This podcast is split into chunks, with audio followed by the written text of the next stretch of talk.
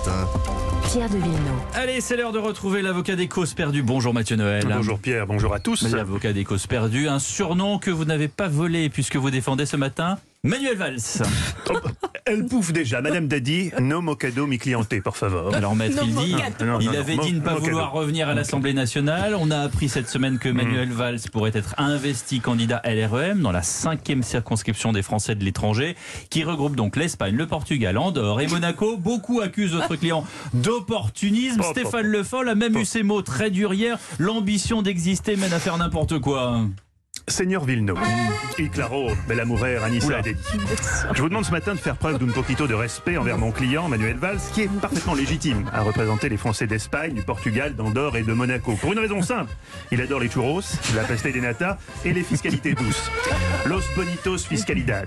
Il est donc l'homme de la situation. Cette investiture est logique, les critiques tellement injustes, notamment cette pique perfide de Stéphane El Loco. Stéphane Le Foll, pardonnez-moi, j'ai un en Espagne. Bien joué, ici. bien joué. C'est abject. Quand Manuel a entendu ça, il en a vomi sa pata negra. Ah bon? Eh ben oui, à 800 euros le kilo, je peux vous dire que ça fait mal, Seigneur Villeneuve. Honte à ces haters qui accablent, qui accablent Manuel Valls. Toujours convoquer le passé, mais l'eau a coulé sous les ponts, Monsieur Villeneuve. Agua culando sous los pontos. Mais oui, comme on dit en Galice. Encore aujourd'hui, on lui reproche son action au gouvernement, le recours au 49-3, la trahison de ses idéaux socialistes, son échec barcelonais. Mais de quoi parle-t-on? Mon client est chroniqueur sur BFM TV. Du passé, faisons table rase. Del pasado, faisamos. Bref. Ben, justement, maître, euh, il y en a un qui ne veut pas faire table rase, c'est le député Oui. actuel de cette circonscription, euh, Stéphane Vogetta, qui, euh, qui dit ne pas être au courant et qui compte bien se représenter. Stéphane Vogetta. Soyons sérieux, Seigneur Villeneuve. Peut-on vraiment prétendre à quoi que ce soit quand on porte le nom d'un personnage de Dragon Ball Z? Non, bien sûr, non.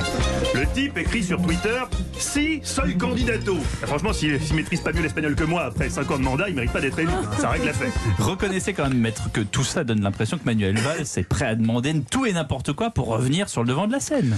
Euh, Pas du tout. À part cette investiture, je suis en mesure de vous l'annoncer ce matin, mon client n'a rien demandé. Si on met de côté évidemment euh, ce qui relève du domaine artistique. Du domaine artistique. Ah oui, pardon, vous, vous n'êtes pas au courant. Non. Oui, Manuel Valls brigue également l'investiture pour représenter la France à l'Eurovision cette année. Ah. Oui, oui, il y reprendra un célèbre tube de Yannick. À droite. Surtout à droite quand même. Mais je vous rassure, l'essentiel de son temps, mon client le consacrera à sa circonscription. Mais, enfin, maître, qu'est-ce que ça changerait Que Manuel Valls soit député des Français de l'étranger en Espagne Mais comment ça, qu'est-ce que ça changerait? Mais ça, on voit que vous prenez pas souvent l'avion. Vous savez combien ça coûte un Paris-Barcelone, même sur Transavia? Une blinde, monsieur Vino. Una blinda Là, ce qui va changer, clairement, c'est que ses frais de déplacement vers sa résidence secondaire seront pris en charge par vos impôts. Et ça, Manuel Valls, bah, ça l'arrange, si vous voulez, par rapport à l'argent. Los pesetas, c'est important.